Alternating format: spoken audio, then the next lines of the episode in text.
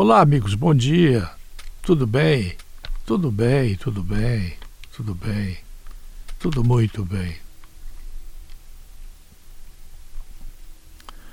Muitas pessoas não sabem qual é que é o circuito da compulsão por comida, por álcool, por química, por sexo. É, recentemente, é, um estudo de neurobiologia falou em ajuste em conexão cerebral que afeta o comportamento compulsivo. Muitas pessoas que lutam contra a adição experimentam intensos desejos apenas com a visão de algo associado às drogas. Associar sinais ambientais a experiências agradáveis é um mecanismo básico de aprendizagem, mas alguns pesquisadores creem que isso pode sequestrar o comportamento e contribuir para males como dependência química e distúrbios alimentares. Pesquisadores liderados por Shirley Flogel, da Universidade de Michigan,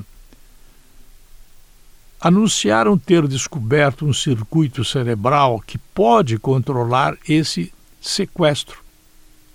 Ratinhos que exibem comportamentos compulsivos mostram conectividade e atividade cerebral diferentes das de roedores sem esse traço, e a manipulação do circuito alterou a conduta deles.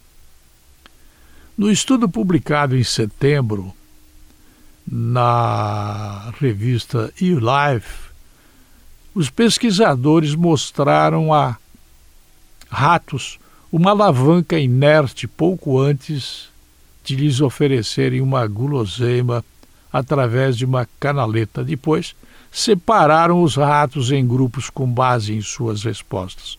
Todos os ratos aprenderam a associar a alavanca ao prêmio, mas alguns deles apelidados de caçadores de objetivos, começaram a se aproximar da canaleta de comida diretamente depois de verem a alavanca, enquanto os caçadores de sinais voltavam compulsivamente para a própria alavanca.